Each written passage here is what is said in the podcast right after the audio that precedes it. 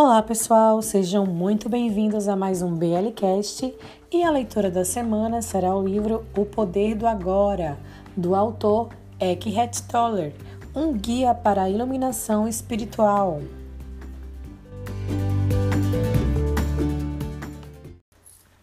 Você está aqui para possibilitar que o propósito divino do universo se revele. Veja como você é importante. Vamos falar um pouco sobre a origem deste livro. Não vejo muita utilidade no passado e raramente penso a respeito dele. Mas, para que você compreenda a transformação que pode ocorrer na sua vida ao acessar o poder do agora, eu vou contar como me tornei um mestre espiritual. Até os meus 30 anos, eu era extremamente ansioso, sofria de depressão e tinha fortes tendências suicidas. Hoje, parece que eu estou falando da vida de outra pessoa. Tudo começou a mudar pouco depois do meu aniversário de 29 anos, quando acordei certa madrugada com a sensação de pavor absoluto. Não era a primeira vez que eu tinha uma crise de pânico, mas aquela, com toda certeza, foi a mais forte de todas. Tudo parecia estranho, hostil, absolutamente sem sentido. Senti uma profunda aversão pelo mundo e, principalmente, por mim mesmo. Qual o sentido de continuar a viver com o peso dessa angústia? Para que prosseguir com essa luta? Um profundo anseio de destruição, de deixar de existir, tinha tomado conta de mim, tornando-se até mais forte do que o desejo instintivo de viver. Não posso mais viver comigo, pensei. Então, de repente, tomei a consciência de como aquele pensamento era peculiar. Eu sou um ou sou dois? Se eu não consigo mais viver comigo, deve haver dois de mim, o eu e o eu interior com quem eu não consigo mais conviver? Talvez, pensei. Então, será que só um dos dois seja real? Eu fiquei tão atordoado com essa estranha dedução que a minha mente parou. Eu estava plenamente consciente, mas eu não tinha mais pensamentos. Eu fui arrastado para dentro do que parecia, parecia uma vórtice de energia. No início o movimento foi lento, mas depois acelerou. Fui tomado de um pavor intenso e o meu corpo começou a tremer.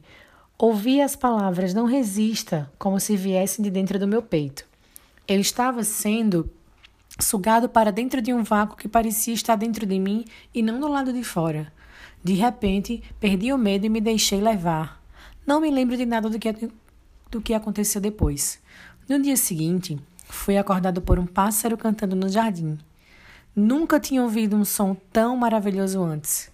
O meu quarto estava iluminado pelos primeiros raios de sol da manhã.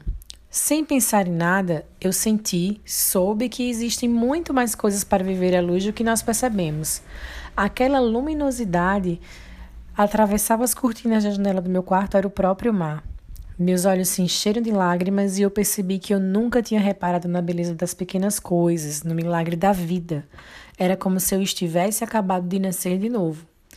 Durante cinco meses, eu vivia um estado permanente de paz e alegria. Depois essa sensação diminuiu de intensidade, ou talvez eu tenha simplesmente me acostumado com ela, pois ela se tornou o meu estado natural. Embora eu continuasse vivendo normalmente, tinha percebido que nada que eu viesse a fazer poderia mudar realmente a minha vida. Eu já tinha tudo o que eu necessitava.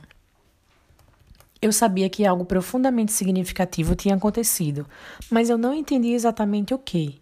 Eu só compreendi mais tarde, depois de ler muito sobre espiritualidade e de conviver com mestres iluminados. Então eu percebi que eu já tinha vivenciado a transformação que as pessoas tanto desejavam. A pressão intensa do sofrimento daquela noite forçou a minha consciência a pôr um fim à sua identificação com a infelicidade e com o falso eu interior amedrontado que a minha mente havia criado para me controlar. Foi uma transformação tão completa que esse eu interior, sofredor, murchou imediatamente como quando se tira o pino de um brinquedo inflável. O que restou foi a minha verdadeira natureza, a minha presença, a consciência em seu estado puro, anterior à sua identificação com a forma. Mais tarde aprendi a entrar na dimensão interior interna e imortal que havia percebido inicialmente como um vazio e a permanecer plenamente consciente assim, alcançando uma profunda paz e bem-aventurança. Eu me entreguei completamente à experiência e durante um bom tempo abri mão de tudo no plano físico. Eu não tinha mais emprego, casa, relacionamentos, nem uma identidade social definida. Passei quase dois anos sentado em bancos de parque num estado de profunda alegria. Mas até mesmo as experiências mais bonitas elas vêm em vão. Então eu retomei a minha vida no plano físico, mas o sentimento de paz nunca mais me abandonou. Às vezes ele é muito intenso, quase palpável, e outras pessoas também podem senti-lo.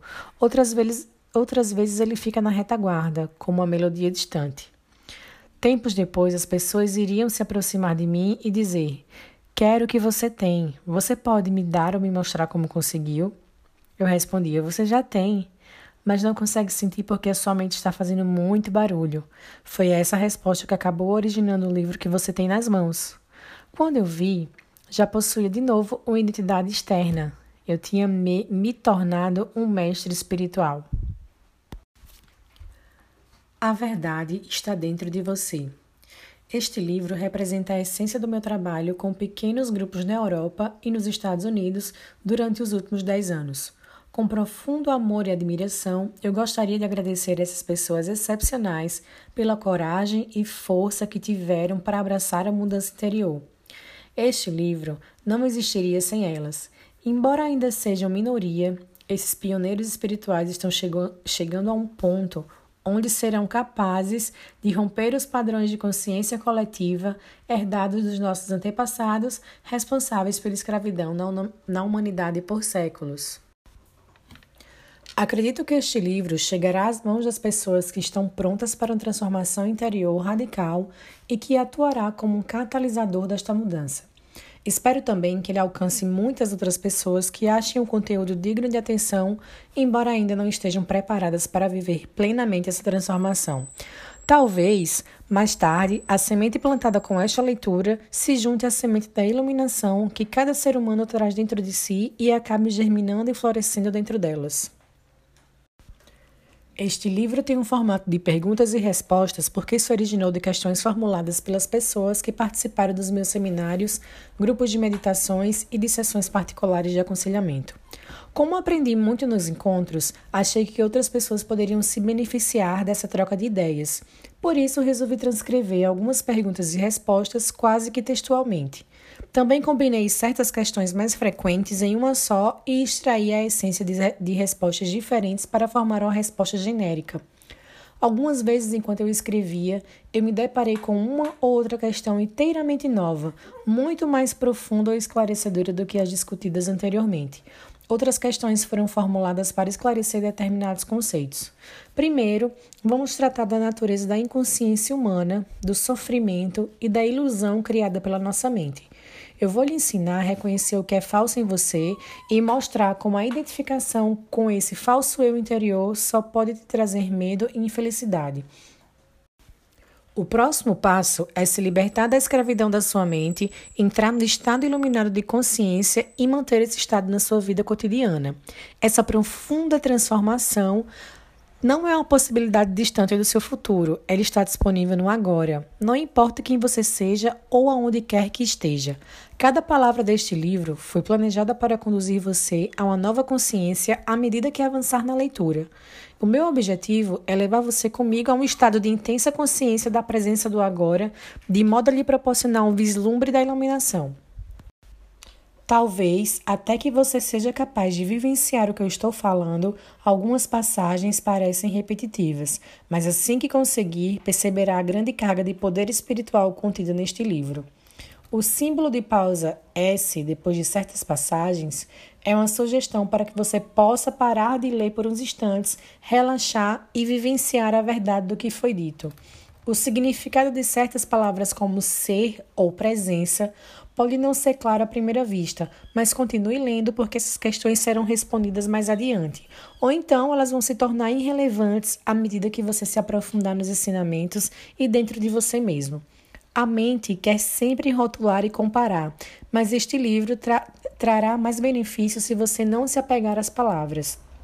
Se você for comparar a terminologia que eu uso com a de outros textos espirituais, você pode se confundir porque emprego palavras como mente, felicidade e consciência em acepções diferentes das usuais. Não leia apenas com a mente. Tome cuidado com o senso de identificação dentro de você. Não há nenhuma verdade espiritual que eu possa lhe contar que já não esteja no seu interior. Só o que posso fazer é chamar a sua atenção para algumas coisas que talvez estejam esquecidas. A sabedoria da vida. Antiga, mas ainda assim sempre nova. É então a atividade dentro de cada célula do seu corpo. Este livro pode ser visto como uma reafirmação em nossos tempos de um ensinamento espiritual atemporal, a essência de todas as religiões. Essa essência não vem de fontes exteriores, mas ela vem da verdadeira fonte interior. Por isso, não contém teoria nem especulação. Como eu estou me baseando nessa experiência interior, vez por outra sou muito incisivo porque eu quero atravessar as densas camadas da resistência mental e alcançar aquele lugar no seu interior que você já conhece, como eu conheço, e onde se pode reconhecer a verdade ao escutá-la. Surge então um sentimento de exaltação e de intensa vivacidade quando algo dentro de você diz: É, eu sei que isso é verdade. Capítulo 1 Você não é a sua mente.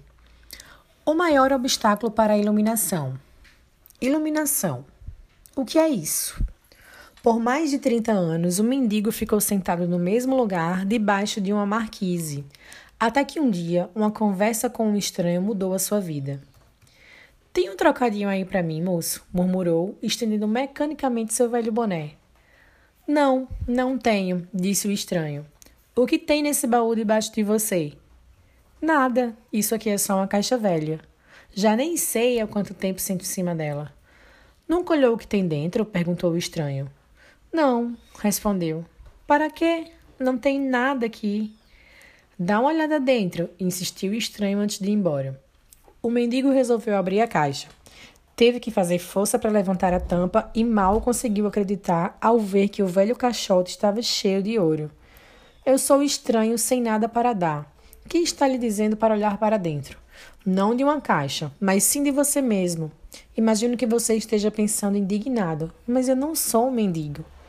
Infelizmente, todos que ainda não encontraram a verdadeira riqueza, a radiante alegria do ser e uma paz inabalável, são mendigos, mesmo que possuam bens e riquezas materiais. Buscam do lado de fora migalhas de prazer, aprovação, segurança ou amor, embora tenham um tesouro guardado dentro de si que não só contém tudo isso, como é infinitamente maior do que qualquer coisa oferecida pelo mundo. A palavra iluminação transmite a ideia de uma conquista sobre-humana e isso agrada ao ego, mas é simplesmente o estado natural de sentir-se em unidade com o ser. É um estado de conexão com algo imensurável e indestrutível.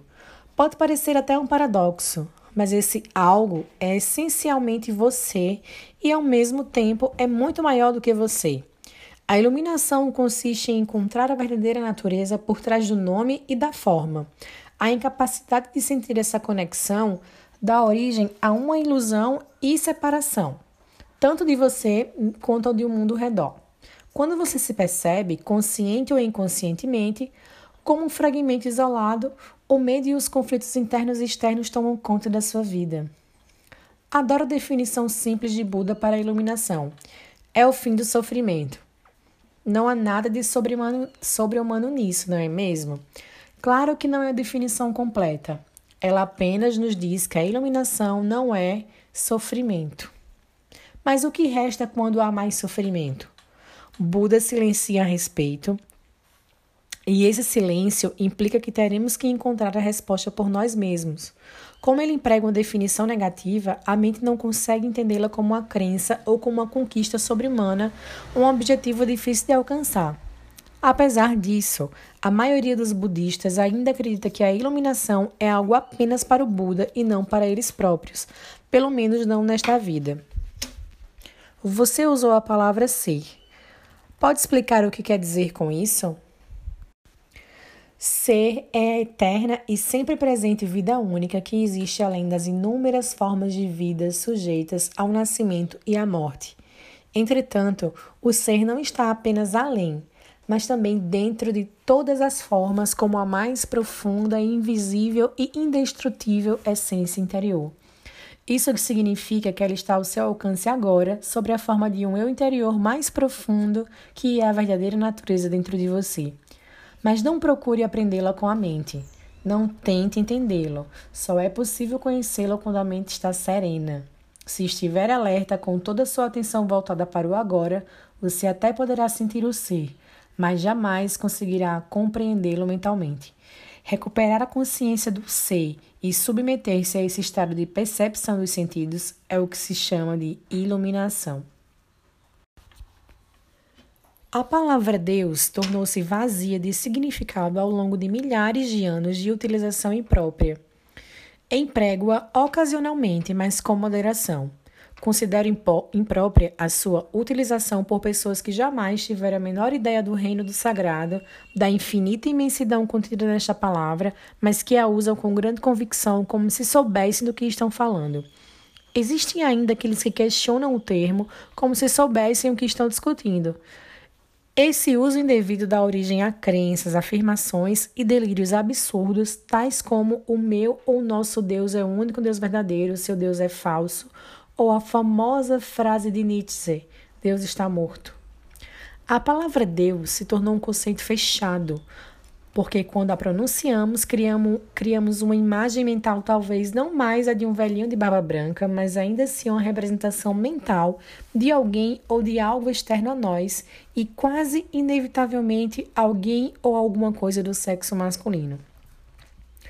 Tanto Deus quanto ser são palavras que não conseguem definir nem explicar a realidade por trás delas. Ser, entretanto, tem a vantagem de sugerir um conceito aberto. Não reduz o invisível infinito a uma entidade finita. É impossível formar uma imagem mental a esse respeito. Ninguém pode reivindicar a posse exclusiva do ser, ela é a sua essência tão acessível como sentir a sua própria presença, a realização do eu sou que antecede, o eu sou isso ou eu sou aquilo. Portanto, a distância é muito curta entre a palavra ser e a vivência do ser. Qual o maior obstáculo para vivenciar essa realidade? Identificar-se com a mente, o que faz com que estejamos sempre pensando em alguma coisa. Ser incapaz de parar de pensar é uma aflição terrível, mas ninguém percebe porque quase todos nós sofremos disso e então consideramos uma coisa normal. O ruído mental incessante nos impede de encontrar a área de serenidade interior que é inseparável do ser. Isso faz com que a mente crie um falso eu interior que projeta uma sombra de medo e sofrimento sobre nós. Examinaremos esses pontos detalhadamente mais adiante. O filósofo Descartes acreditava ter alcançado a verdade mais fundamental quando proferiu sua conhecida máxima: penso, logo existo. Cometeu, no entanto, um erro básico ao equiparar o pensar ao ser e a identidade ao pensamento. O pensador compulsivo, ou seja, quase todas as pessoas, vive em um estado de aparente isolamento em um mundo povoado de conflitos e problemas um mundo que reflete a fragmentação da mente em uma escala cada vez maior. A iluminação é um estado de plenitude de estar em unidade e, portanto, em paz. Em unidade tanto com o universo quanto com o eu interior mais profundo, ou seja, o ser. A iluminação é o fim não só do sofrimento e dos conflitos internos e externos permanentes, mas também da aterrorizante escravidão do pensamento. Que maravilhosa libertação! Se nós identificamos com a mente, criamos uma tela opaca de conceitos, rótulos, imagens, palavras, julgamentos e definições que bloqueia todas as relações verdadeiras. Essa tela se situa entre você e o seu interior, entre você e o próximo, entre você e a natureza, entre você e Deus. E essa tela de pensamentos que cria uma ilusão de separação uma ilusão de que existe você e um outro totalmente à parte. Esquecemos o fato essencial de que, debaixo do nível das aparências físicas, formamos uma unidade com tudo aquilo que é. Porque esquecermos quer dizer que não sentimos mais essa unidade como uma realidade evidente por si só. Podemos até acreditar que isso seja uma verdade, mas não mais a reconhecemos como verdade. Acreditar pode até trazer conforto, No entanto, a libertação só pode vir através da vivência pessoal. Pensar se tornou uma doença. A doença acontece quando as coisas se desequilibram. Por exemplo, não é nada de errado com a divisão e a multiplicação das células no corpo humano. Mas, quando esse processo acontece sem levar em conta o organismo como um todo, as células se proliferam e temos a doença. Se for usada corretamente, a mente é um instrumento magnífico, Entretanto, quando a usamos de forma errada, ela se torna destrutiva. Quando, para ser ainda mais preciso, não é que você use a sua mente de forma errada. Em geral, você simplesmente não usa a mente, é ela que usa você. Essa é a doença. Você acredita que é a sua mente e eis aí o delírio. O instrumento se apossou de você. Não concordo muito com isso. É verdade que penso muito sem um objetivo definido como a maioria das pessoas, mas ainda posso escolher como usar a minha mente para ter e conseguir coisas e faço isso o tempo todo. Só porque podemos resolver palavras cruzadas ou construir uma bomba atômica não significa que estejamos usando a mente. Assim como os cães adoram mastigar ossos, a mente adora transformar dificuldades em problemas. É por isso que ela resolve palavras cruzadas e constrói bombas atômicas. Mas essas coisas não interessam a você. Pergunto então: você consegue se livrar da sua mente quando quer? Já encontrou o botão desliga? A ideia é parar de pensar completamente? Não, não consigo a não ser por um ou dois segundos. Então, é porque a mente está usando você, Estamos tão identificados com ela que nem percebemos que somos seus escravos. É quase como se algo nos dominasse e, sem termos consciência disso, a passássemos a viver como se fôssemos a entidade dominadora. A liberdade começa quando percebemos que não somos a entidade dominadora, o pensador. Saber disso nos permite observar a entidade, e então, no momento em que começamos a observar o pensador, ativamos um nível mais alto de consciência, então começamos a perceber que existe uma vasta área de inteligência além do pensamento e que este é apenas um aspecto diminuto da inteligência. Percebemos também que todas as coisas realmente importantes, como a beleza, o amor, a criatividade, a alegria e a paz interior, surgem de um ponto além da mente. É quando começamos a acordar. Libertando-se da sua mente. O que você quer dizer exatamente por observar o pensador? Quando alguém vai ao médico e diz: Ouço uma voz dentro da minha cabeça, provavelmente será encaminhado a um psiquiatra. De uma forma ou de outra, praticamente todas as pessoas ouvem uma voz ou algumas vozes o tempo todo dentro da cabeça. São os processos involuntários do pensar que acreditamos que não podemos interromper, manifestando-se como monólogos ou diálogos contínuos. Você já deve ter cruzado na rua com pessoas doidas, falando sem parar ou re resmungando consigo mesma. Isso não tem nada a ver de diferente do que acontece com você e com outras pessoas normais, exceto que vocês não falam alto. A voz comenta, especula, julga, compara, desculpa, gosta, desgosta, etc. A voz não precisa ser relevante para a situação do momento, pois ela pode estar revivendo o passado recente ou remoto, ou ensaiando ou imaginando possíveis situações futuras. Neste último caso, ela imagina sempre as coisas indo mal e com resultados desfavoráveis. É o que se chama de preocupação. Às vezes, essa trilha sonora é acompanhada de imagens ou filmes mentais. Mesmo que tenha alguma relação com o momento, a voz será interpretada em termos do passado. Isso acontece porque a voz pertence à mente condicionada, que é o resultado de toda a nossa história passada, bem como dos valores culturais e coletivos que herdamos. Assim, Vemos e julgamos o presente com olhos do passado e construímos uma imagem totalmente distorcida. Não é raro que a voz se torne o pior inimigo de nós mesmos, pois muitas pessoas vivem com um torturador em suas cabeças que começam a atacar e a punir sem parar, drenando toda a sua energia vital. Essa é a causa de muita angústia e infelicidade, assim como de várias doenças. A boa notícia é que podemos nos libertar de nossas mentes, e essa é a única libertação verdadeira.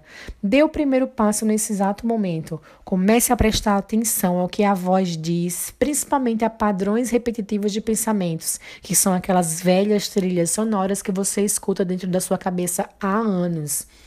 É isso que eu quero dizer com observar o pensador. É um outro modo de dizer o seguinte: ouça a voz dentro da sua cabeça, esteja lá presente como uma testemunha. Seja imparcial ao ouvir a voz e não julgue nada. Não julgue ou condene o que você ouve, porque fazer isso significaria que a mesma voz acabou de voltar pela porta dos fundos e você logo perceberá: lá está a voz e aqui estou eu, ouvindo-a e observando-a. Sentir a própria presença não é um pensamento, é algo que surge de um ponto além da mente. Assim, ouvir um pensamento significa que você está consciente não só do pensamento, mas também de você mesmo como uma testemunha daquele pensamento. Isso acontece porque uma nova dimensão da consciência acabou de surgir. Quando você ouve o pensamento, você sente uma presença consciente que é o seu eu interior mais profundo por trás ou por baixo do pensamento. O pensamento, então, perde o poder que exerce sobre você e se afasta rapidamente porque a mente não está mais recebendo a energia gerada pela sua identificação com ela. Esse é o recomeço do fim do pensamento involuntário compulsivo. Quando o pensamento se afasta, percebemos uma interrupção no fluxo mental, um espaço de mente vazia. No início, esses espaços são curtos, talvez apenas alguns segundos, mas aos poucos se tornam mais longos. Quando esses espaços acontecem, sentimos uma certa serenidade e paz interior. Esse é o começo do estado natural de nos sentirmos em unidade com o nosso ser, que normalmente é encoberto pela mente. Com a prática, a sensação de paz e serenidade vai se intensificar. Na verdade, essa intensidade ela não tem fim. Você também vai sentir brotar lá dentro uma sutil emanação de alegria, que é a alegria do ser. E não se trata de um estado de transe, nada disso. Se o preço da paz fosse a perda da consciência e o preço da serenidade, uma falta de vitalidade e de vivacidade, então não valeria a pena. É exatamente o oposto. Nesse estado de conexão interior, ficamos muito mais alertas, estamos presentes por inteiro. E ao penetrarmos mais profundamente nessa área de mente vazia, como ela às vezes é chamada no Oriente, começamos a perceber o estado de pura consciência. E então, nesse estado, sentimos a nossa própria presença com tal intensidade e alegria que os pensamentos, as emoções, o nosso corpo e o mundo exterior, tudo se torna insignificante comparado a ele.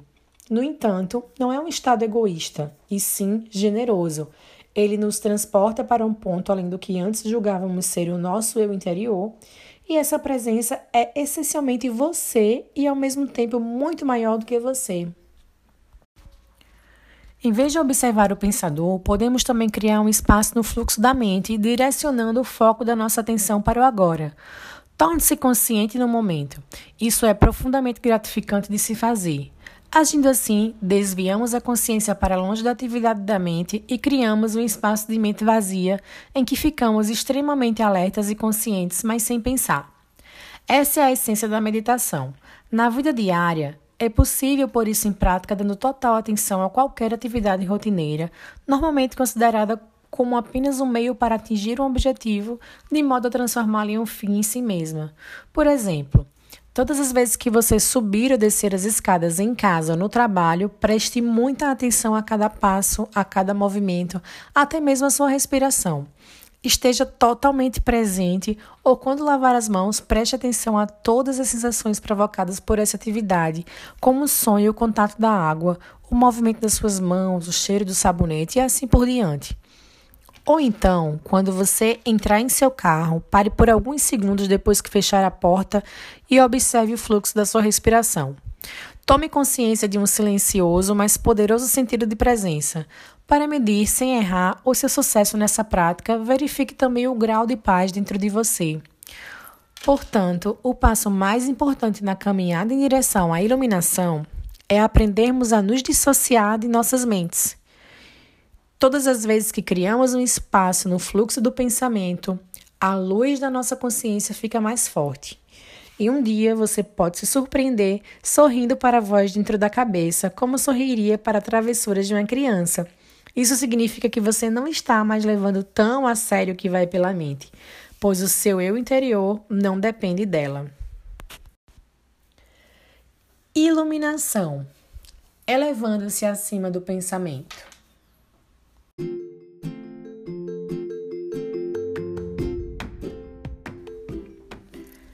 Iluminação elevando-se acima do pensamento.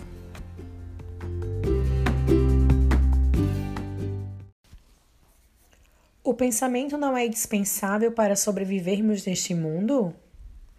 Nossa mente é um instrumento, uma ferramenta. Ela está ali para ser usada em uma tarefa específica e depois ser deixada de lado.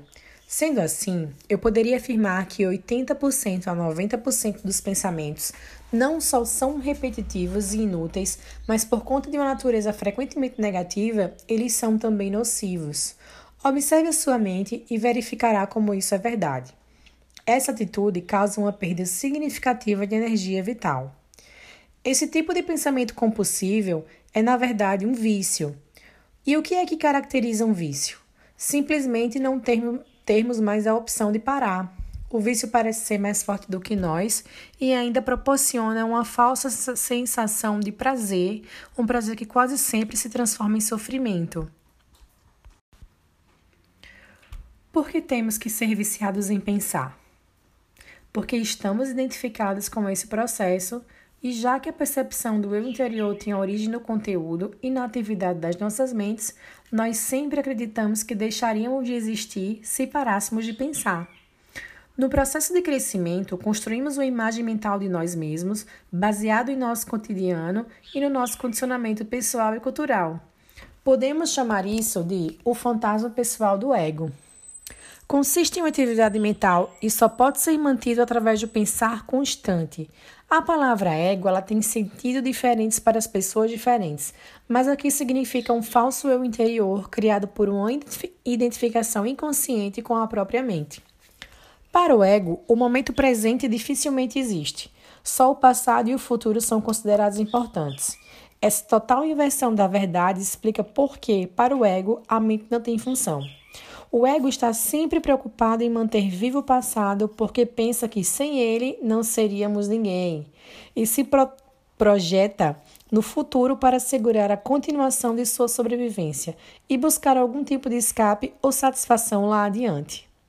Ele diz assim: Um dia, quando isso ou aquilo acontecer, vou ficar bem feliz e em paz. Mesmo quando o ego parecer estar preocupado com o presente, não é o presente que ele vê, porque ele constrói uma imagem completamente distorcida a partir do passado, ou então ele reduz o presente a um meio para obter o fim desejado. Um fim que sempre consiste em um futuro projetado pela mente. Observe sua mente e você verá que é assim que ela funciona. O momento presente tem a chave para a libertação, mas você não conseguirá percebê-lo enquanto você for a sua mente. Eu não quero perder a minha capacidade de analisar e criticar. Não me importo em aprender a pensar de forma mais clara, com um sentido mais direcionado, mas eu não quero perder esse dom que considero o bem mais precioso que temos. Sem ele, seríamos apenas mais uma espécie animal.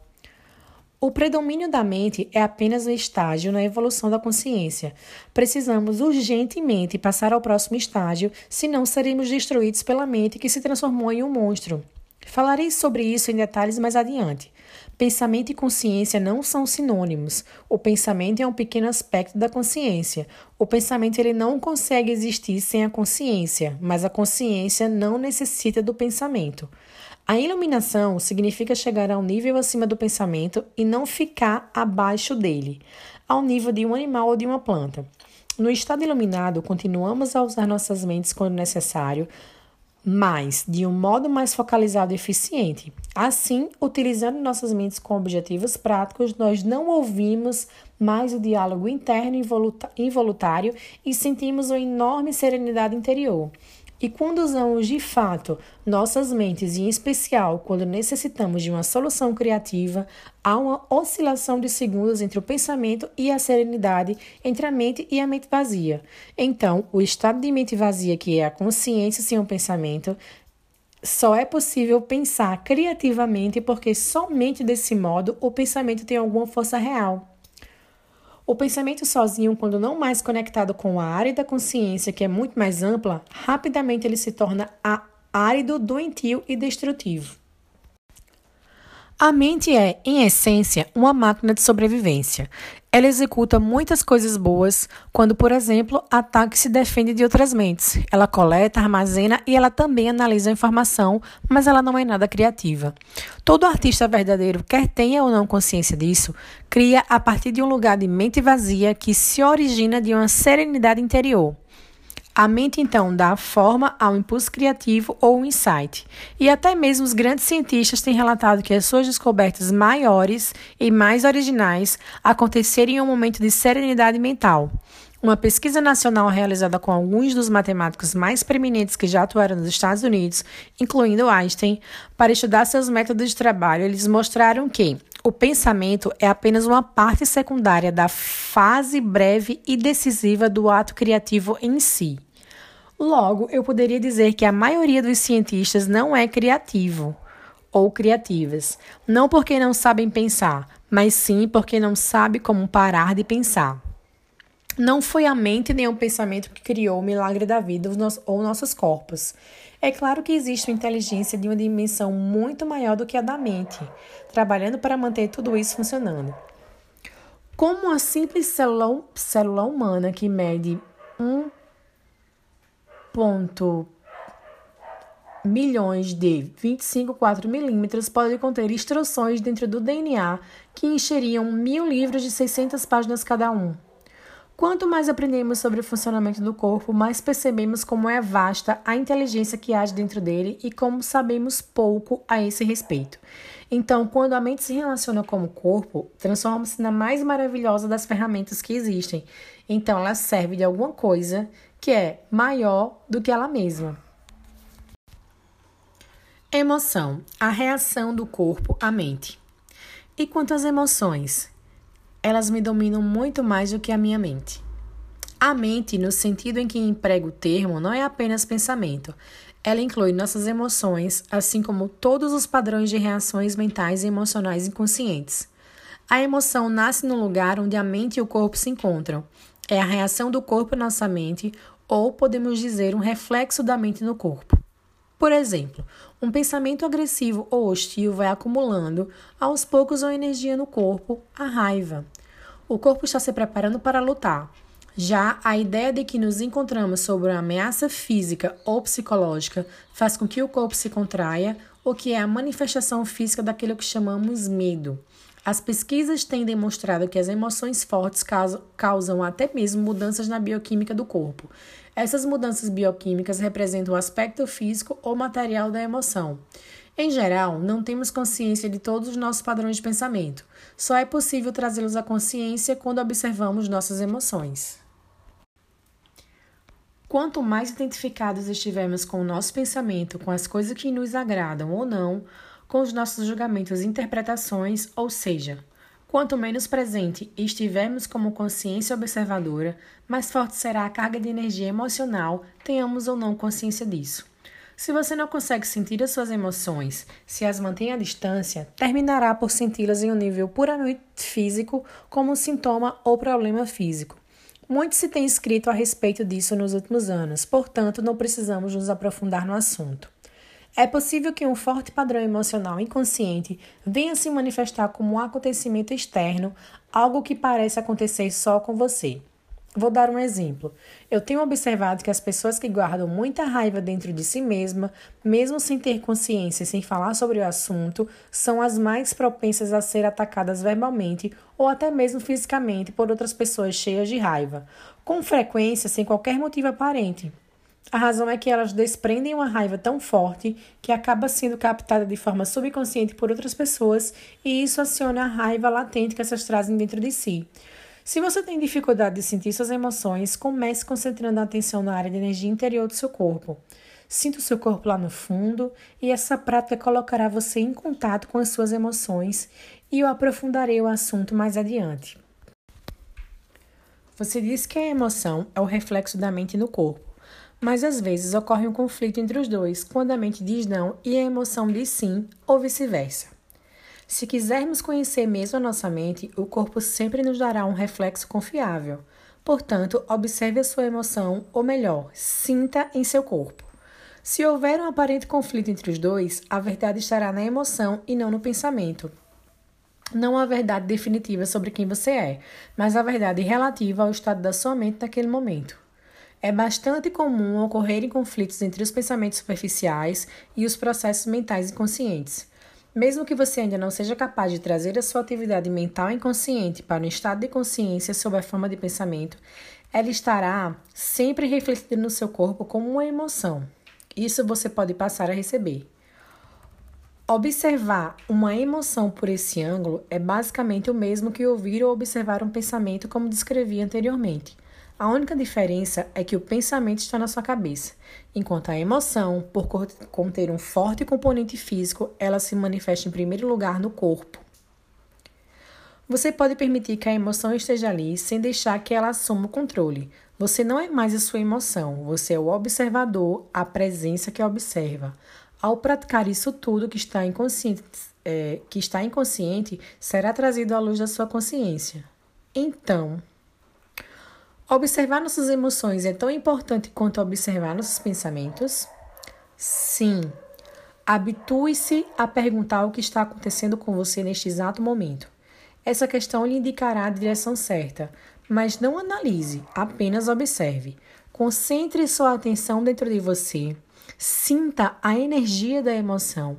Se não há emoção presente, concentre sua atenção mais fundo no campo da energia interna do seu corpo. Então, essa será a porta de entrada para o seu ser. Uma emoção em geral, ela representa um padrão de pensamento amplificado e energizado. Por conta da carga energética quase sempre excessiva que ela contém, não é fácil, a princípio, termos condições para observá-la. A emoção quer assumir o controle e quase sempre consegue, a menos que você esteja presente e alerta. Se você for empurrada para uma identificação inconsciente com a emoção, ela se tornará temporariamente você. É comum se estabelecer um círculo vicioso entre o pensamento e a emoção porque um alimenta o outro.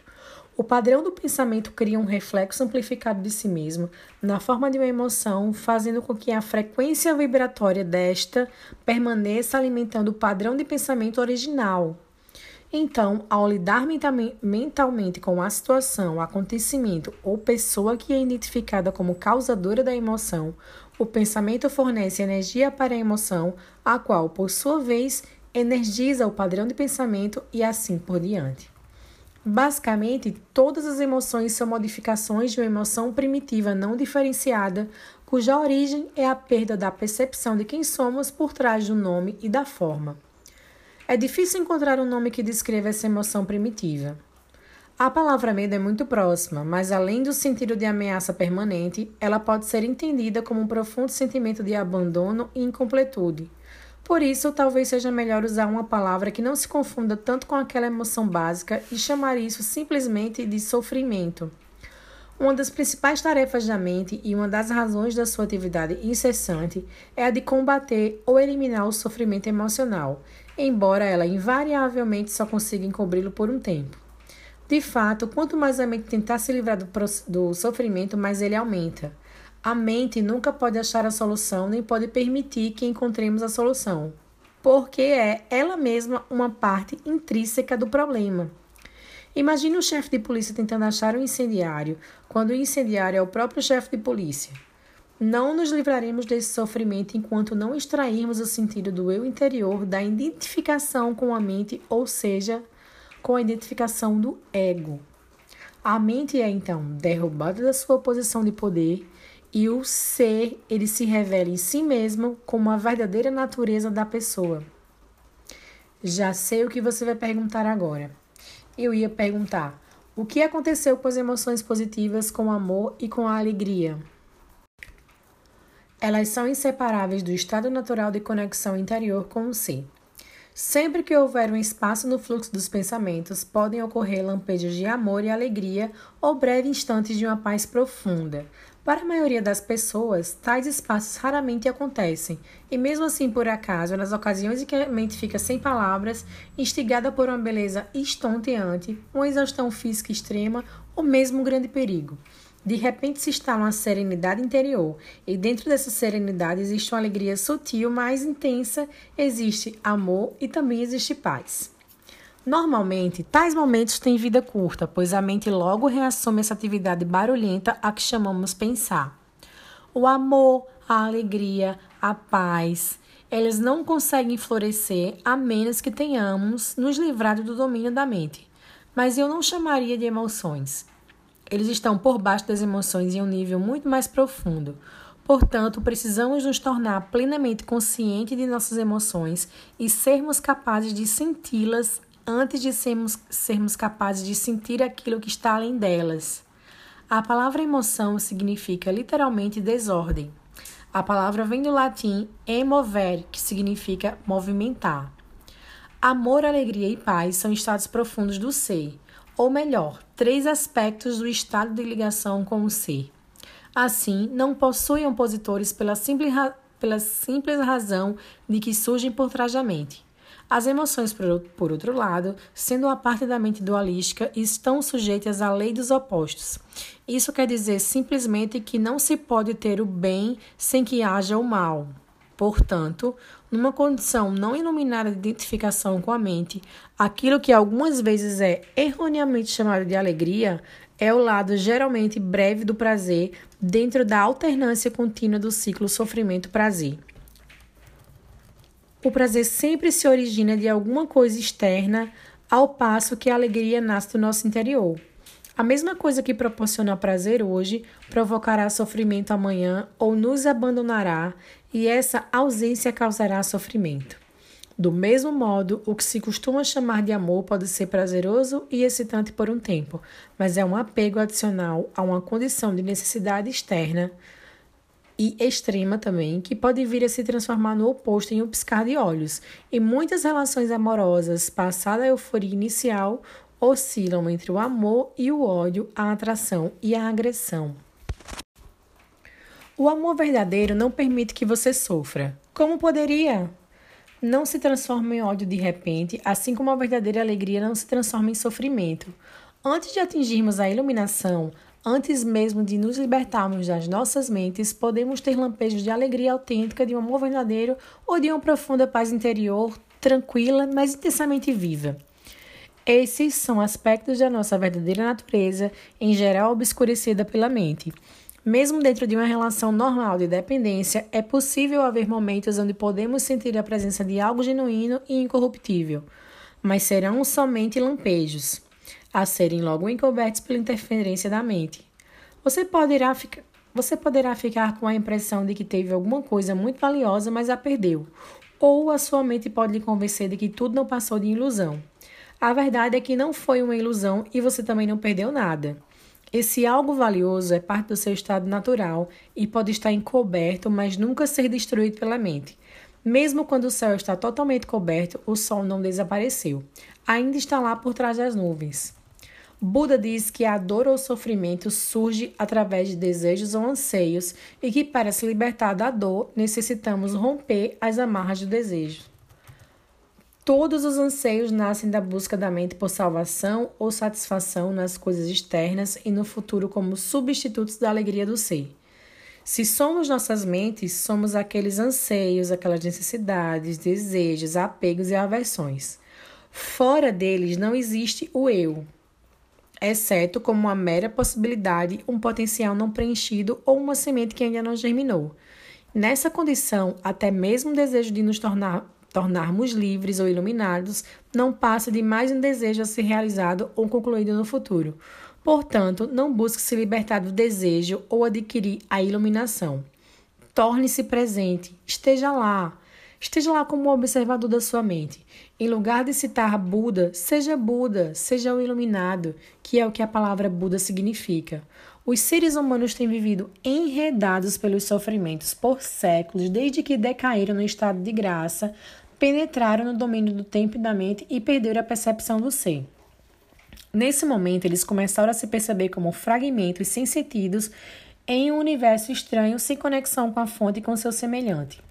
Enquanto estivermos identificados com as nossas mentes, o que significa dizer: enquanto estivermos inconscientes espiritualmente, o sofrimento será inevitável. Refiro-me aqui ao sofrimento emocional, que é também a causa principal do sofrimento físico e da doença. O ressentimento, o ódio, a autopiedade, a culpa, a raiva, a depressão, o ciúme e até mesmo a leve irritação são formas de sofrimento, e qualquer prazer ou forte emoção contém em si a semente do sofrimento. É o inseparável oposto que se manifesta com o tempo. Quem já tomou bebidas alcoólicas ou drogas para ficar alto, sabe que o alto se transforma em baixo e que o prazer se transforma em alguma forma de sofrimento.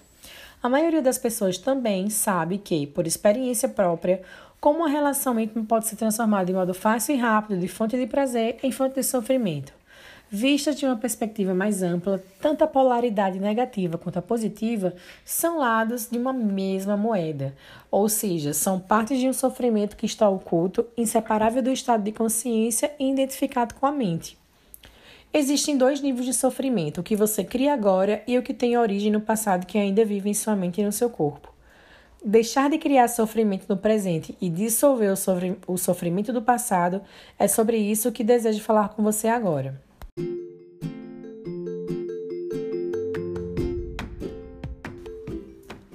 Capítulo 2 Consciência O caminho para escapar do sofrimento.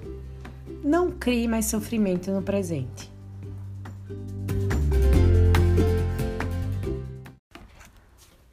Ninguém tem uma vida livre de sofrimento e de mágoa.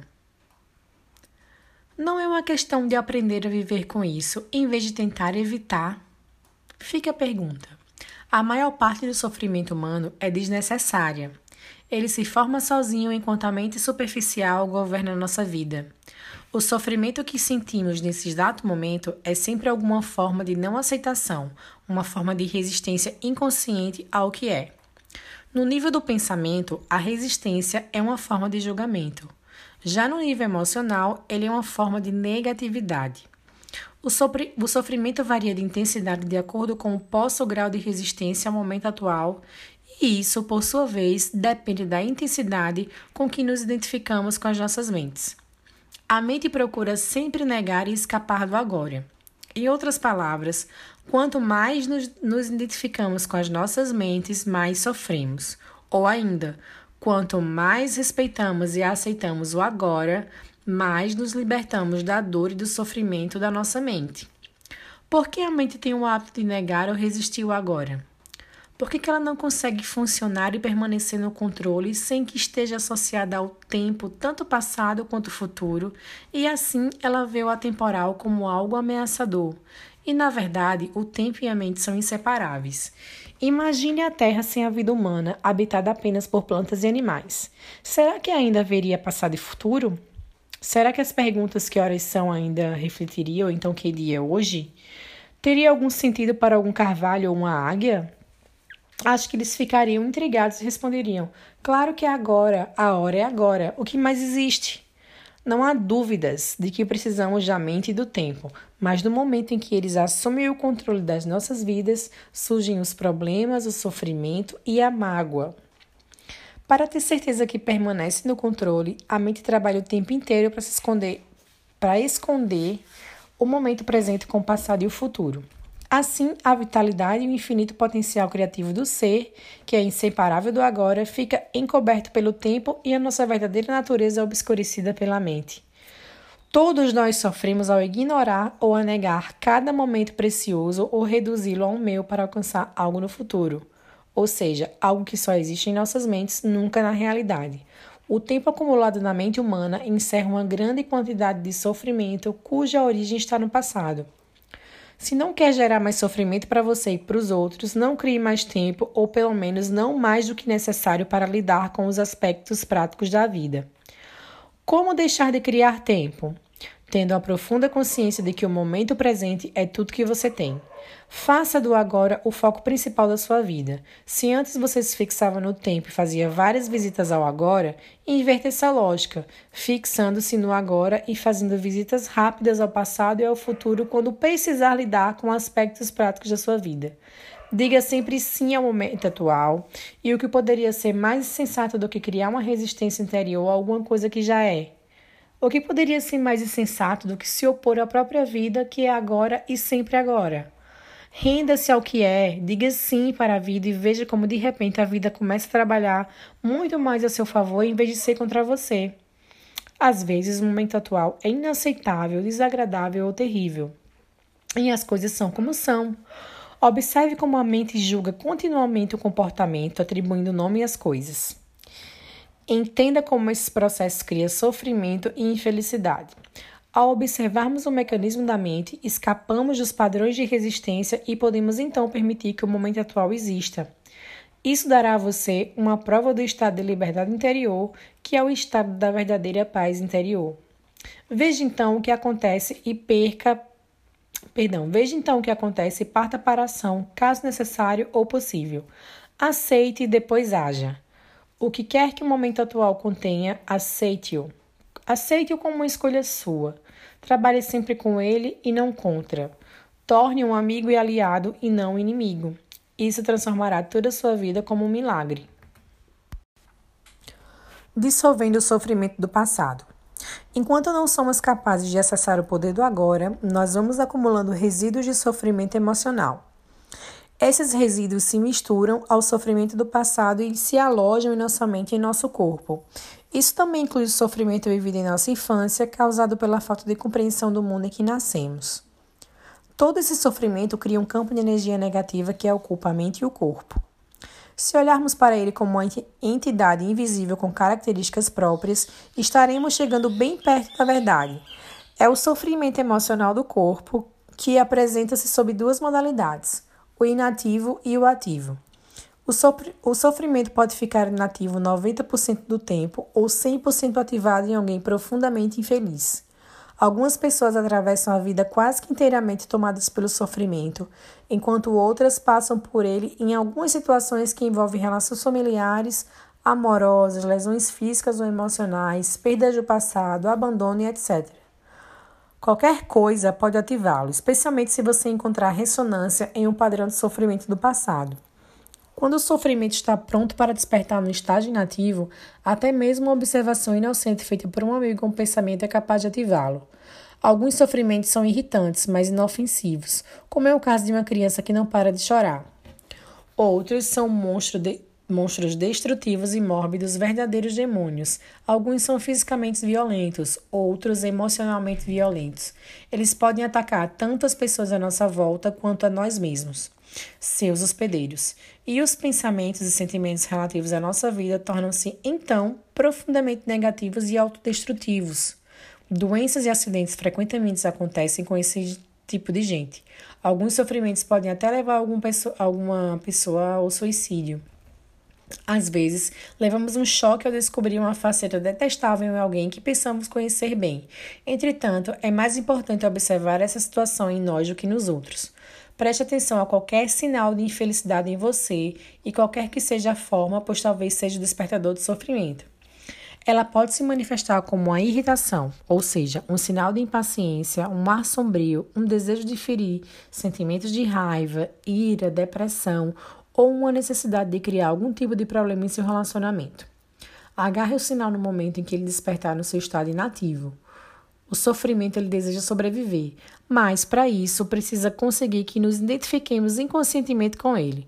Portanto, quando o sofrimento toma conta de nós, cria uma situação em nossas vidas que reflete a própria frequência de energia da qual ele se alimenta.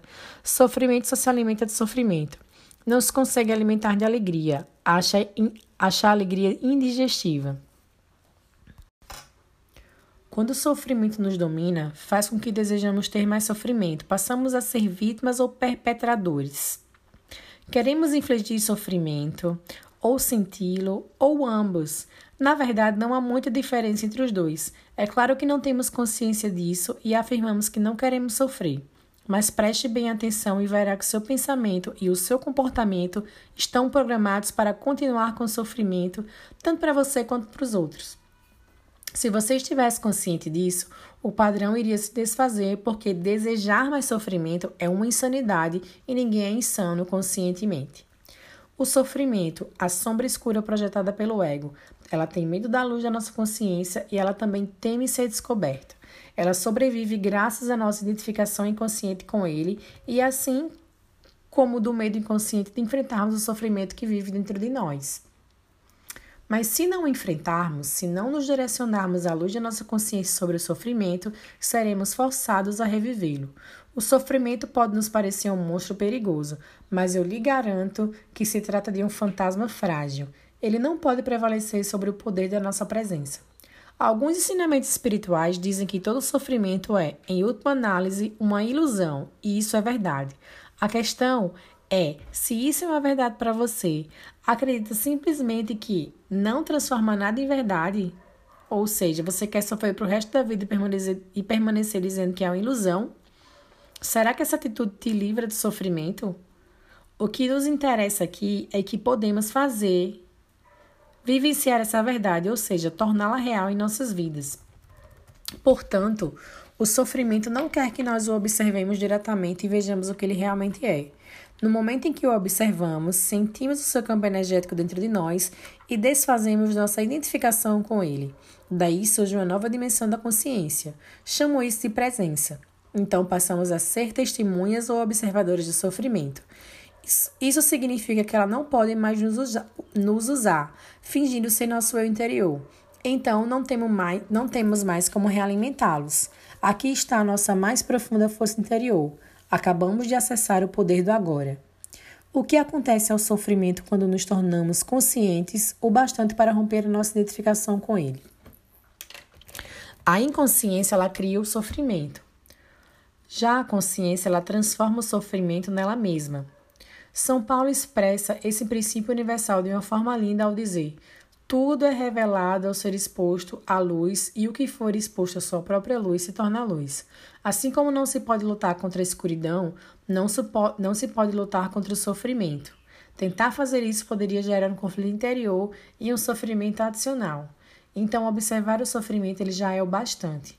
E observá-lo implica aceitá-lo como parte do que existe naquele momento. O sofrimento consiste na energia vital aprisionada que se desprendeu do campo energético total e que se fez temporariamente autônoma, através de um processo artificial de identificação com a mente. Ela se volta para dentro de si e se torna algo contrário à vida, como um animal tentando comer o próprio rabo. Por que você acha que a nossa civilização se tornou tão, tão autodestrutiva?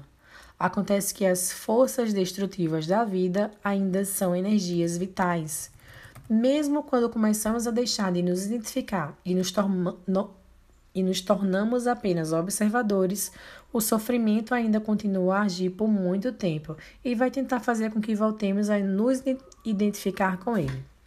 Embora não esteja mais recebendo energia originada da nossa identificação com ele, o sofrimento ainda tem sua força como uma roda gigante que continua a girar, mesmo quando deixar de receber o impulso. Nesse estágio, o sofrimento pode até ocasionar dores em diversas partes do corpo, mas elas não vão durar. Esteja presente, fique consciente, vigie o seu espaço interior. Você vai precisar estar presente e alerta para ser capaz de observar o sofrimento de um modo direto e sentir a energia que emana nele, dele. Agindo assim, o sofrimento não terá força para controlar o seu pensamento. No momento em que seu pensamento se alinha com o campo energético do sofrimento, você está se identificando com ele e, de novo, alimentando com seus pensamentos. Vou dar um exemplo. Se a raiva é a vibração de energia que predomina no sofrimento e você alimenta esse sentimento, insistindo em pensar no que alguém fez para prejudicá-lo ou no que você vai fazer em relação a essa pessoa, é porque você já não está mais consciente e o sofrimento se tornou você. Onde existe raiva, existe um sofrimento oculto. E quando você começa a entrar em um padrão mental negativo e a pensar como a sua vida é horrorosa, isso quer dizer que o pensamento se alinhou com o sofrimento e que você passou a estar inconsciente e vulnerável a um ataque de sofrimento. Eu utilizo a palavra inconsciência no presente contexto para significar a identificação como um padrão mental ou emocional. Isso implica uma ausência completa do observador. Manter-se em um estado de alerta consciente destrói a ligação entre o sofrimento e o mecanismo do pensamento e acione o processo de transformação. É como se o sofrimento se tornasse o combustível para a chamada da consciência, resultando em um brilho de mais intensidade. Esse é o significado esotérico da antiga arte da alquimia, a transformação do metal num precioso em ouro, do sofrimento em consciência. A separação interior cicatriza e você se torna inteiro outra vez. Cabe a você então não criar um sofrimento adicional. Resumindo o processo: concentre a atenção no sentimento dentro de você. Reconheça que o sofrimento, que é o sofrimento, aceite e que ele esteja ali. Não pense a respeito, não permita que o sentimento se transforme em pensamento, não julgue e nem analise. Não se identifique com o sentimento, esteja presente e observe o que, o que este pensamento está acontecendo. Perceba não só o sofrimento emocional, mas também a presença de alguém que observa, que seria o observador silencioso. Esse é o poder do agora, o poder da sua própria presença consciente. Veja então o que acontece. Em inúmeras mulheres, o sofrimento manifesta-se, em particular, no período anterior ao fluxo menstrual. Mais adiante eu vou comentar as razões pelas quais isso acontece. No momento, o importante é que você seja capaz de estar alerta, presente quando o sofrimento aparecer, de observar o sentimento, em vez de você se deixar dominar por ele. Essas atitudes proporcionam oportunidade para a mais poderosa das práticas espirituais e, e tornam possível uma rápida transformação de todo o passado. A identificação do ego com o sofrimento. O processo que acabei de descrever é extremamente poderoso, embora simples. Poderia ser ensinado a uma criança e eu tenho a esperança de que um dia será uma das primeiras coisas a serem aprendidas na escola.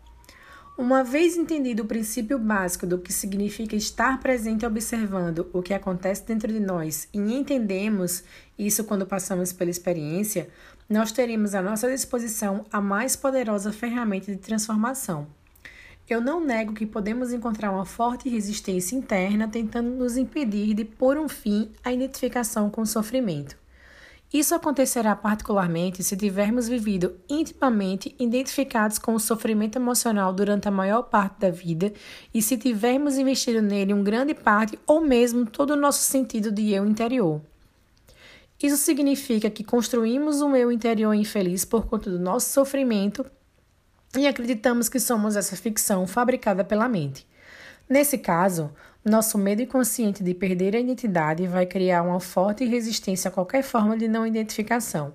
Em outras palavras, você preferi, preferiria viver com sofrimento, ser o sofrimento a saltar para o desconhecido, correndo o risco de perder o seu infeliz, mais familiar eu interior. Se esse é o seu caso, observe a resistência dentro de você. Observe o seu apego ao sofrimento e esteja muito alerta. Observe como é estranho ter prazer em ser infeliz. Observe a compulsão de falar ou pensar a esse respeito. A resistência deixará de existir se você torná-la consciente. Poderá então dar atenção ao sofrimento, estar presente como testemunha e iniciar a transformação. Só você pode fazer isso, ninguém pode fazer por você. Mas, caso tenha bastante sorte para encontrar alguém intensamente consciente, se puder estar com essa pessoa e juntar-se a ela no estado de presença, isso poderá ser de grande utilidade acelerando o processo. Se isso acontecer, a sua própria luz logo brilhará mais forte do que nunca. Quando colocamos um pedaço de lenha que tenha começado a queimar há pouco tempo perto de outro que está queimando vigorosamente e depois separarmos os dois novamente, o primeiro tronco passará a queimar com intensidade muito maior. Afinal de contas, é o mesmo fogo. Ser um fogo dessa natureza é uma das funções de um mestre espiritual. Alguns terapeutas estão aptos a preencher esta função, desde que tenham alcançado um ponto além do nível de consciência e sejam capazes de criar e sustentar um estado de presença intensa e consciente enquanto estiverem trabalhando com você. A origem do medo. Você mencionou o medo como uma parte do nosso sofrimento emocional latente. Por que há tanto medo na vida das pessoas? Uma certa dose de medo não é saudável? Se eu não tivesse medo do fogo, poderia colocar minha mão dentro dele e me queimar? Pergunta. A razão pela qual não colocamos a mão no fogo não é o medo, e sim a certeza de que vamos nos queimar. Não é preciso ter medo para evitar um perigo desnecessário, basta um mínimo de inteligência e bom senso. Nessas questões práticas é muito útil aplicarmos as lições do passado. Mas, se alguém nos ameaça com fogo com violência física, talvez experimentemos uma sensação como medo. É uma reação instintiva ao perigo sem relação com a doença psicológica do medo que estamos tratando aqui. A doença psicológica do medo não está presa a qualquer perigo imediato, concreto e verdadeiro.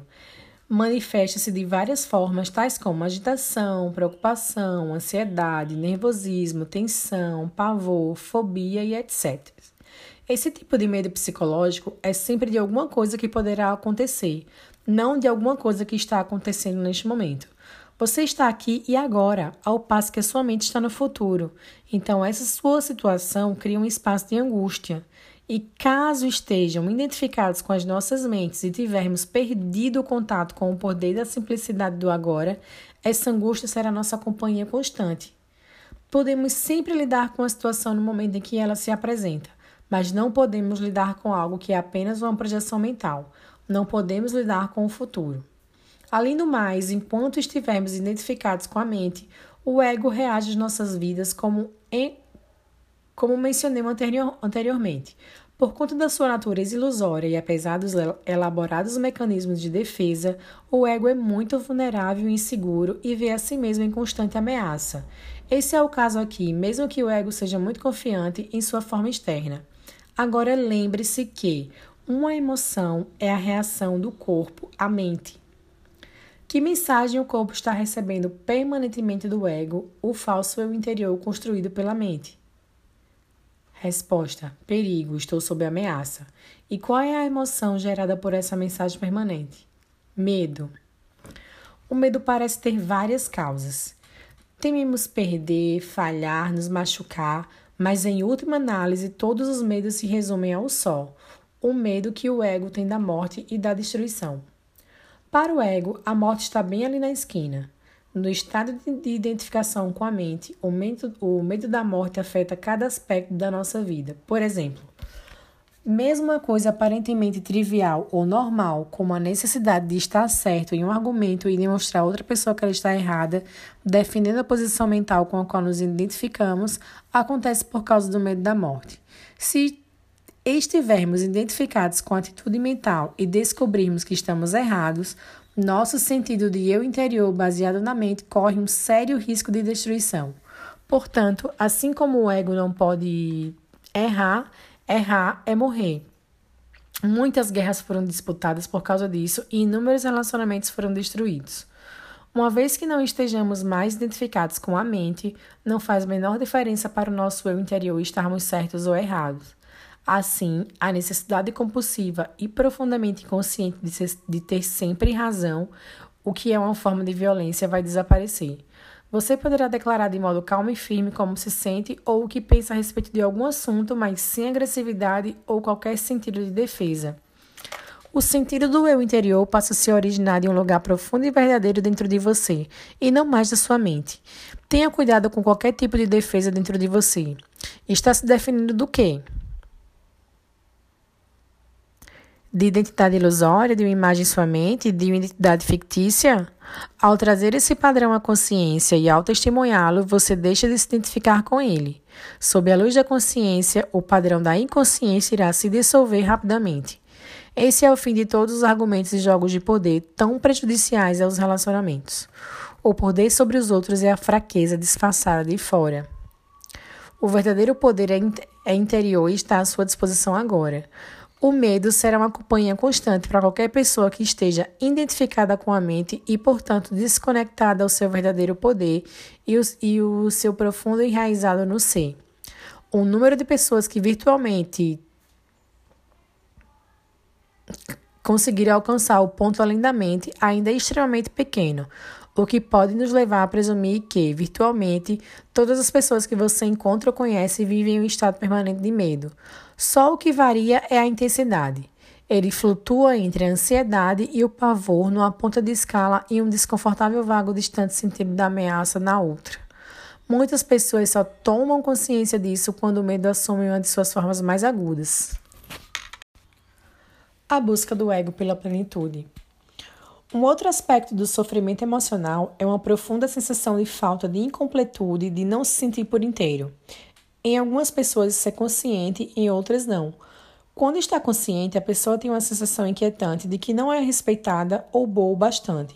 Já na forma inconsciente, essa sensação se manifesta indiretamente como um anseio, uma necessidade ou uma carência intensa. Em ambos os casos, as pessoas que podem acabar buscando compulsivamente uma forma de gratificar o ego e preencher o buraco que sentem por dentro, assim, elas empenham-se em possuir propriedades de dinheiro, sucesso, poder, reconhecimento ou um relacionamento especial para se sentirem melhor e mais completas. Porém, mesmo quando conseguem todas essas coisas, elas percebem que o buraco ainda está ali e não tem fundo. As pessoas veem então que estão realmente em apuros porque elas não podem mais se enganar na verdade, elas continuam tentando agir como antes, mas isso se torna cada vez mais difícil. Enquanto o ego dirige a nossa vida, não conseguimos nos sentir à vontade, em paz ou completos, exceto por breves períodos quando acabamos de ter um desejo satisfeito. O ego ele precisa de alimento e proteção o tempo inteiro. Ele tem necessidade de se identificar com coisas externas como propriedades, status social, trabalho, educação, aparência física, habilidades especiais, relacionamentos, história pessoal e familiar, ideais políticos e crenças religiosas. Só que nada disso é você. Já levou um susto? Ou sentiu um enorme alívio? Mas cedo ou mais tarde você vai ter que abrir mão de todas essas coisas. Pode ser difícil de acreditar, e eu não estou aqui pedindo a você que acredite que a sua identidade não está em nenhuma dessas coisas. Você vai conhecer por si mesmo a verdade lá no fim, quando morrer. Perdão, lá no fim, quando sentir a morte se aproximar. Morte significa um despojar-se de tudo que não é você. O segredo da vida é morrer antes que você morra e descobrir que não existe morte.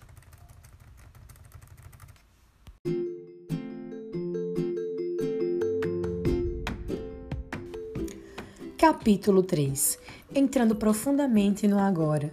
Não busque o seu eu interior dentro da mente.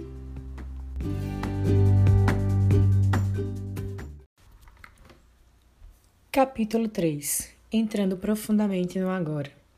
Não busque o seu interior dentro da mente. Sinto que ainda tenho muito a aprender sobre as atividades da minha mente antes de poder chegar a algum lugar próximo da consciência ou iluminação espiritual. Não, não tem. Os problemas da mente não podem ser solucionados no nível da mente. No momento em que compreendemos que não somos a nossa mente, não existe muito mais a aprender ou compreender. O máximo que podemos conseguir ao estudar a mente é nos tornarmos bons psicólogos, mas isso não nos levará para além da mente. Do mesmo modo que estudar a loucura não basta, criar a não basta para criar a sanidade. Já entendemos a mecânica básica do estado de inconsciência, ou seja, quando nos identificamos com a mente, geramos um falso eu interior, que é o ego, que é um substituto do nosso verdadeiro eu interior enraizado no ser. Então passamos a ser um ramo cortado da videira, como Jesus pregou. Capítulo 3 Entrando profundamente no agora. Não busque o seu interior dentro da mente. Sinto que ainda tenho muito a aprender sobre as atividades da minha mente, antes de poder chegar a algum lugar próximo da consciência ou iluminação espiritual. Não, não tem. Os problemas da mente não podem ser solucionados no nível da mente. No momento em que compreendermos que não somos a nossa mente, não existe muito mais a aprender ou compreender. O máximo que podemos conseguir a estudar a mente é nos tornarmos bons psicólogos, mas isso não nos levará para além da mente, do mesmo modo que estudar a loucura não basta para criar a sanidade. Já entendemos a mecânica básica do estado de inconsciência, ou seja, quando nos identificamos com a mente, geramos um falso eu interior, considerado o ego, que é um substituto do nosso verdadeiro eu interior enraizado no ser. Dessa forma, passamos a ser um ramo cortado da videira, como Jesus pregou. As necessidades do ego, elas são intermináveis. Ele se sente vulnerável e ameaçado e, em consequência, vive em um estado de medo e carência. Quando entendemos esse funcionamento anormal da mente, nós não precisamos examinar todas as suas numerosas manifestações, nem transformá-los em um problema pessoal complexo. O ego, é claro, ele adora fazer isso. Está sempre buscando algo em que se apegar para sustentar e fortalecer a ilusão que tem de si mesmo e para juntar aos seus problemas. Essa é a razão pela qual, para muitos de nós, o sentido do eu interior está intimamente ligado aos nossos problemas. Quando isso acontece, a última coisa que desejamos é nos livrar deles, porque isso significa a perda do eu interior. Por isso, pode existir uma grande parte de, de investimento inconsciente do ego em mágoa e sofrimento. Portanto, se reconhecermos que a raiz da inconsciência vem de uma identificação com a mente, o que naturalmente inclui as emoções, estaremos dando um passo para nos livrar da mente. Ficamos presentes. Quando estamos presentes, podemos permitir que a mente seja como é, sem nos deixar enredar por ela. A mente em si é uma ferramenta maravilhosa. O mau funcionamento acontece quando buscamos o nosso eu interior dentro dela e a confundimos com quem somos. É nesse momento em que a mente torna-se egóica e domina toda a nossa vida. O fim da ilusão do tempo. É praticamente impossível deixarmos de nos identificar com a mente. Estamos sempre mergulhados nela. Como se ensina um peixe a voar? O segredo está em acabar com a ilusão do tempo. O tempo e a mente elas são inseparáveis. Tire o tempo da mente e ele para, a menos que você escolha utilizá-lo. Estar identificado com a mente é estar preso ao tempo. É a compulsão para vivermos quase que exclusivamente através da memória ou da antecipação. Isso cria uma preocupação infinita com o passado e o futuro e uma relutância em respeitar o momento presente e permitir que ele aconteça. Temos essa compulsão porque o passado nos dá uma identidade e o futuro contém uma promessa de salvação e de realização, e ambos são ilusões. Mas, sem o tempo real, qual seria a razão de nossa existência? Não teríamos objetivos a alcançar, nem mesmo saberíamos quem somos. O tempo é algo precioso e acho que precisamos aprender a utilizá-lo com sabedoria em vez de desperdiçá-lo. O tempo não tem nada de precioso porque o tempo é uma ilusão. Aquilo que achamos ser precioso não é o tempo, mas um ponto que está fora dele, que seria o agora. Isso é realmente precioso. Quanto mais nos concentramos no tempo, no passado e no futuro, mais perdemos o agora, a coisa mais importante que existe. Por que o agora é a coisa mais importante que existe? Primeiramente, porque é a única coisa, e é tudo que existe. O eterno presente é o espaço dentro do qual se desenvolve toda a nossa vida e o único fator que permanece constante. A vida é agora. Nunca houve uma época que nossa vida não fosse agora, nem haverá. E em segundo lugar, o agora é o único ponto que podemos nos conduzir para além das fronteiras limitadas da nossa mente. É o nosso único ponto de acesso para a área atemporal e amorfa do ser não existe fora do agora. O passado e o futuro não são tão reais quanto o presente? Afinal, o passado determina quem somos e de que forma agimos no presente, e os nossos objetivos futuros determinam as atitudes que tomamos no presente. Você ainda não captou a essência do que estou dizendo porque está tentando entender mentalmente. A mente não pode entender esse assunto, só você pode. Por favor, preste atenção ao seguinte. Você alguma vez vivenciou, realizou, pensou ou sentiu alguma coisa fora do agora? Acha que conseguirá algum dia? É possível alguma coisa acontecer ou ser fora do agora? A resposta é óbvia, não é mesmo? Nada jamais aconteceu no passado, aconteceu no agora. Nada jamais irá acontecer no futuro, acontecerá no agora. No que consideramos como passado é um traço da memória, armazenado na mente de um agora anterior. Ou seja, quando lembramos do passado, reativamos um traço de memória e fazemos isso agora. O futuro é um agora imaginando uma projeção da mente. Quando o futuro acontece, acontece como sendo agora. E quando pensamos sobre o futuro, fazemos isso no agora. Obviamente, o passado e o futuro não têm realidade própria.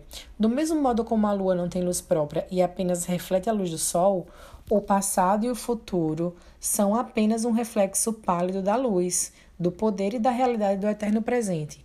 A realidade deles é emprestada do agora.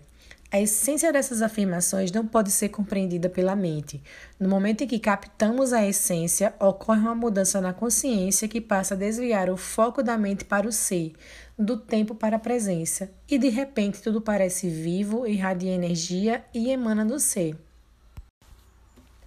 A chave para a dimensão espiritual. Em situações em que a nossa vida está ameaçada, pode ocorrer naturalmente essa mudança na consciência do tempo para o momento presente. A personalidade que tem um passado e um futuro retrocede e é substituída por uma presença consciente, intensa, serena, mas ao mesmo tempo alerta. Sempre que uma reação se faz necessária, ela surge desse estado de consciência. Muitas pessoas, embora não percebam, elas gostam de se envolver em atividades perigosas, como escalada de montanhas, corrida de automóvel, voos de asa delta, pela simples razão de que essas atividades as trazem para o agora, livre do tempo, dos problemas, dos pensamentos e das obrigações pessoais. Nesses casos, desviar sua atenção do momento presente, nem que seja por um segundo, pode significar a morte. Infelizmente, essas pessoas passam a depender de uma atividade em particular para ficarem nesse estado. Mas você não precisa escalar a face norte do Eiger, você pode entrar nesse estado agora. Desde a antiguidade, mestres espirituais de todas as tradições apontam o agora como a chave para a dimensão espiritual. Mas parece que isso permaneceu como segredo. Com certeza não é ensinado em igrejas ou em templos. Se você vai a uma igreja, você pode ouvir a passagem do Evangelho como: Não vos inquieteis pelo dia de amanhã, porque o dia de amanhã cuidará de si mesmo. Ou ninguém que lança a mão no arado e olha para trás é apto para o reino de Deus. A profundidade e a natureza radical desses ensinamentos não são reconhecidas. Parece que ninguém percebe que os ensinamentos foram formulados para serem vividos e, dessa forma, provocarem uma profunda transformação interior.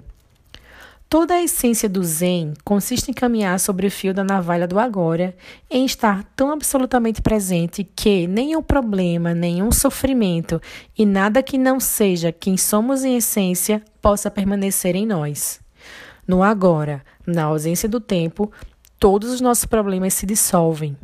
O sofrimento precisa do tempo e não consegue sobreviver no agora. O grande mestre Zen Rizan, visando desviar a atenção dos seus alunos do tempo, levantava o dedo com frequência e perguntava calmamente: O que está faltando neste exato momento? Uma pergunta poderosa que não requer resposta do plano da mente. É formulada para conduzir uma atenção profunda para o agora. Outra questão muito usada na tradição Zen é: se não é agora, então quando? O agora é também um ponto central no ensinamento do sufismo, o braço místico do islamismo. Os sufistas têm um ditado que diz: o sufista é filho do momento presente. E Rumi, o grande poeta e mestre do sufismo, ensina: passado e futuro ocultam Deus de nossa vista, ponha fogo em ambos. Mestre Eckhart, mestre espiritual do século XIII, resumiu tudo isto com poucas e belas palavras ao afirmar: o que impede a luz de nos alcançar é o tempo. Não há maior obstáculo para Deus do que o tempo. Acessando o poder do agora. Momentos atrás, quando você falou sobre o eterno presente e a irrealidade do passado e do futuro, peguei me olhando através da janela para uma determinada árvore. Eu já tinha olhado muitas vezes antes, mas agora já foi diferente. Não percebi muita diferença na forma externa, exceto que as cores pareciam mais vivas, mas havia uma dimensão adicional que antes eu não tinha notado. É difícil de explicar, não sei bem, mas achei ter percebido alguma coisa invisível, como se fosse a essência daquela árvore, ou melhor, um espírito interior. E de alguma forma era como se eu fosse parte dela. Eu percebo, percebo agora que eu nunca tinha visto de fato a árvore, apenas uma imagem plana e morta. Quando eu olho para a árvore agora, parte daquela impressão ainda permanece, mas eu posso, posso sentir que ela está desaparecendo. A experiência já está parecendo algo do passado. Será que alguma coisa como essa pode ser considerada mais do que um vislumbre passageiro? Resposta. Por um instante você se libertou do tempo. Ao se concentrar no presente, você pôde perceber a árvore sem o enquadramento da mente. A consciência do ser tornou-se parte da sua percepção. Suprimir a dimensão do tempo faz surgir um tipo diferente de conhecimento que não mata o espírito que mora dentro de cada criatura e de cada coisa. Um conhecimento que não destrói o aspecto sagrado nem o mistério da vida e que contém um amor e uma reverência profunda por tudo que é. Um conhecimento sobre o qual a mente nada sabe. A mente não pode conhecer a árvore. O que ela conhece são apenas fatos ou informações sobre a árvore. A minha mente não pode conhecer você. Só rótulos, julgamentos, fatos e opiniões sobre você. Só o ser conhece diretamente. Há um lugar para a mente e para o conhecimento da mente. Situa-se na prática do dia a dia. Entretanto, quando a mente domina todos os aspectos da nossa vida, incluindo as relações com as outras pessoas e com a natureza, transforma-se em um parasita monstruoso que, se não reprimido, pode acabar matando todo tipo de vida no planeta e finalmente a si mesmo ao matar quem o hospeda.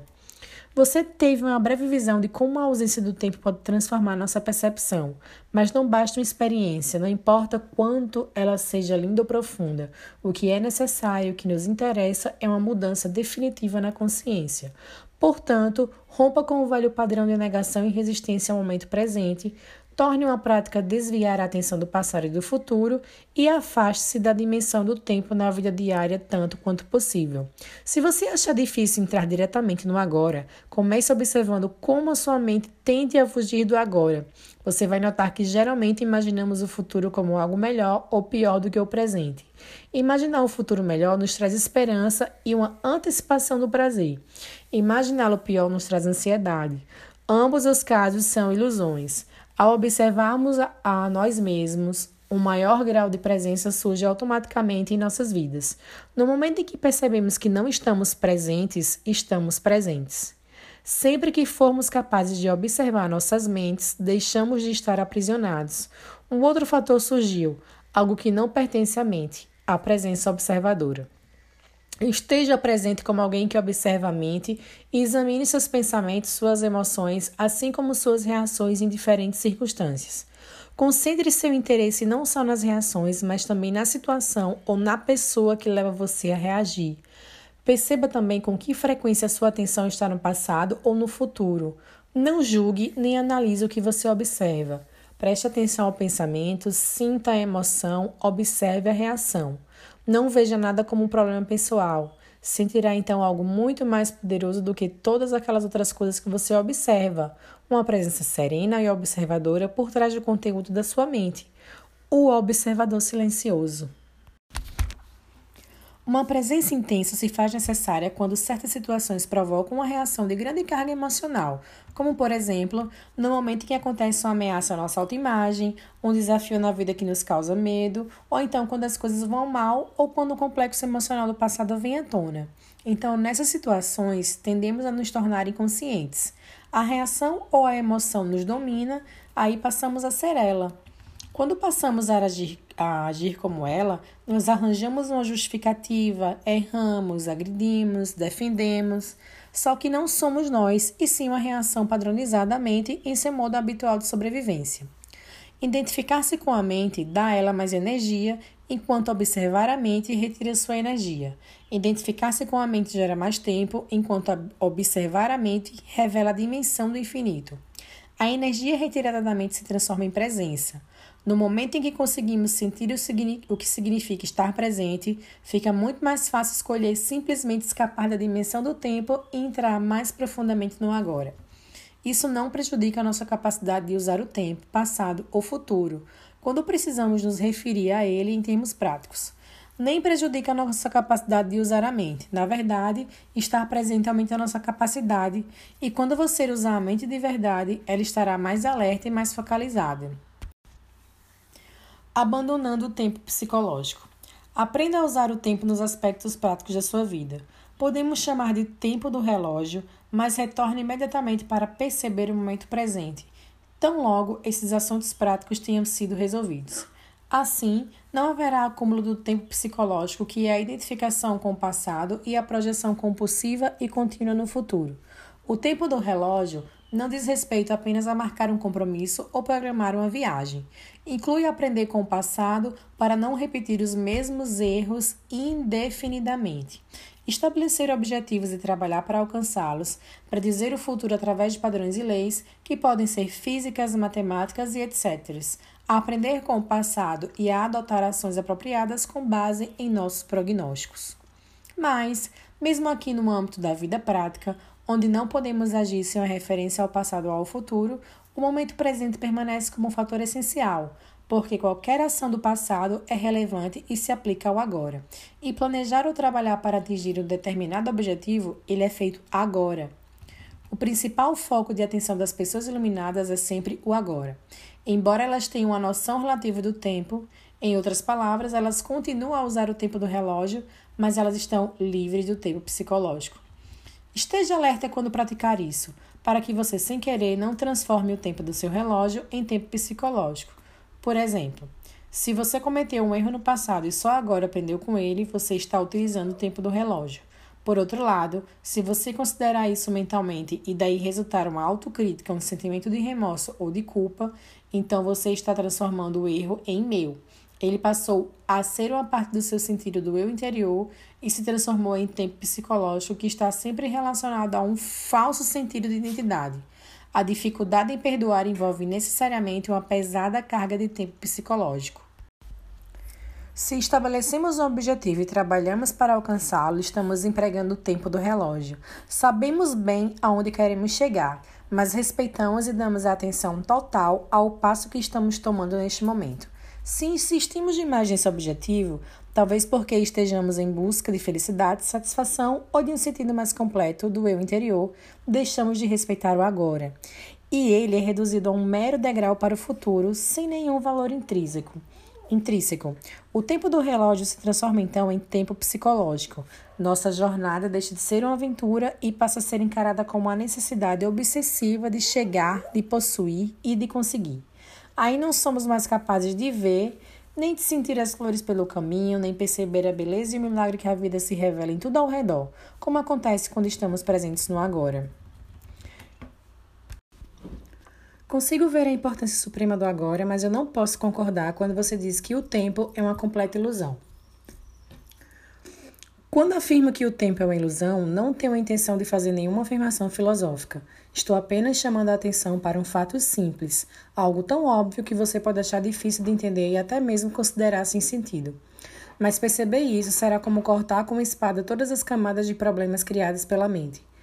Repito que o momento presente é tudo que temos. Nunca há um tempo em que a nossa vida não é este momento, não é verdade? A insanidade do tempo psicológico.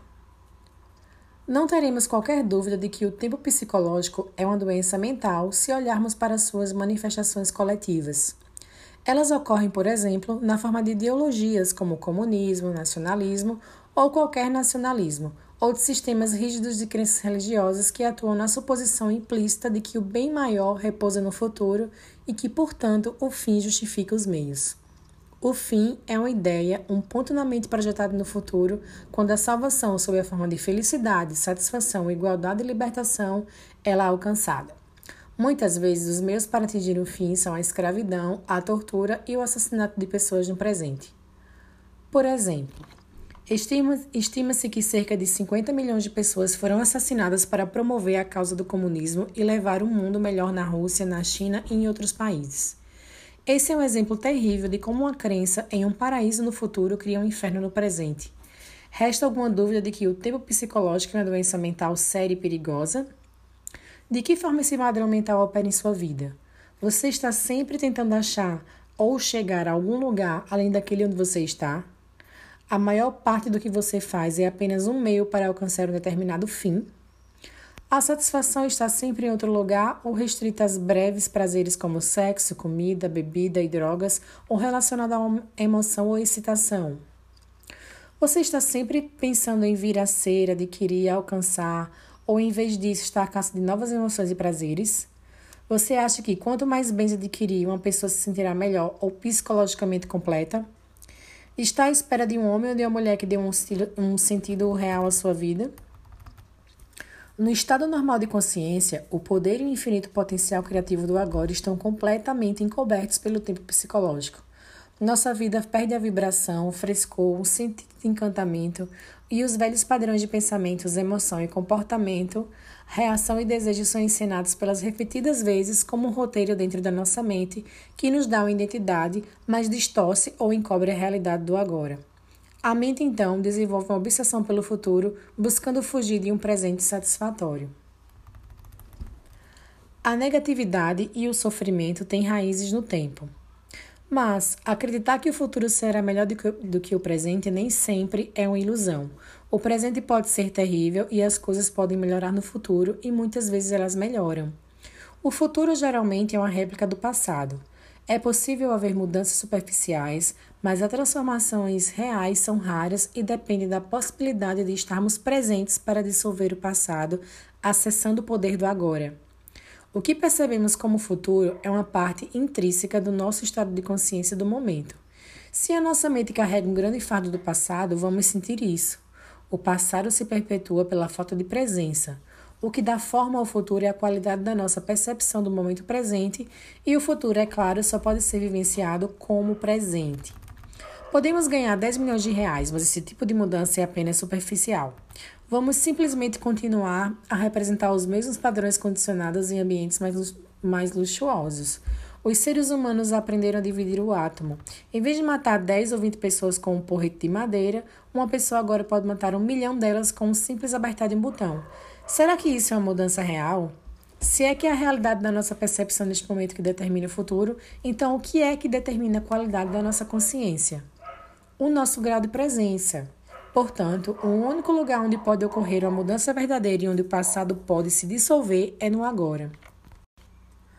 Toda negatividade é causada pelo acúmulo de tempo psicológico e pela negação do presente. O desconforto, a ansiedade, a tensão, o estresse, a preocupação, todas essas formas de medo são causadas por excesso de futuro e pouca presença. A culpa, o arrependimento, o ressentimento, a injustiça, a tristeza, a amargura, todas as formas de incapacidade de perdão são causadas por excesso do passado e pouca presença. Muitos acham difícil acreditar na possibilidade de existir um estado de consciência absolutamente livre de toda negatividade. E até o momento, esse é o estado de liberdade para o qual apontam todos os sentimentos espirituais. É a promessa da salvação, não em um futuro ilusório, mas bem aqui e agora. Talvez seja difícil reconhecer que o tempo é a causa do nosso sofrimento ou dos nossos problemas. Acreditamos que eles são causados por situações específicas em nossas vidas e, de um ponto de vista convencional, isso é verdade. Mas enquanto não lidarmos com a disfunção básica da mente, o apego ao passado e ao futuro e a negação do presente, os problemas apenas mudarão de figura. Se todos os nossos problemas ou causas identificadas de sofrimento ou infelicidade fossem milagrosamente solucionadas no dia de hoje, sem que nos tornássemos mais presentes e mais conscientes, logo nos veríamos com outro conjunto de problemas ou causas de sofrimento semelhantes, como uma sombra que nos seguisse aonde quer que fôssemos. Em última análise, o único problema é a propriamente limitada pelo tempo. Não posso acreditar que algum dia venha a alcançar um ponto onde eu esteja completamente livre de problemas. Você tem razão, você nunca poderá alcançar esse ponto porque você está nesse ponto agora. Não há salvação dentro do tempo, você não pode se libertar no futuro. A presença é a chave para a liberdade, portanto, você só pode ser livre agora. Descobrindo a vida por baixo da situação de vida. Não vejo como ser livre agora. Eu estou extremamente infeliz com minha vida neste momento. Isso é um fato. Eu estaria me iludindo se tentasse me convencer de que tudo está bem quando não está. Para mim, o presente é triste e nada libertador. O que me faz prosseguir é a esperança de um futuro melhor. Vejamos essa reflexão. Você pensa que a, sua, que a sua atenção está no momento presente, quando na verdade está totalmente envolvida pelo tempo. Você não pode estar infeliz e completamente presente no agora ao mesmo tempo. Aquilo a que nos referimos como vida deveria ser chamado mais precisamente de situação de vida. É o tempo psicológico passado e futuro. Certas coisas do passado não seguiram o caminho que queríamos. Ainda resistimos ao que aconteceu no passado e agora estamos resistindo ao que é. A esperança nos leva a prosseguir, mas a esperança nos mantém focalizados no futuro e esse foco contínuo perpetua a negação do agora e, portanto, a nossa infelicidade.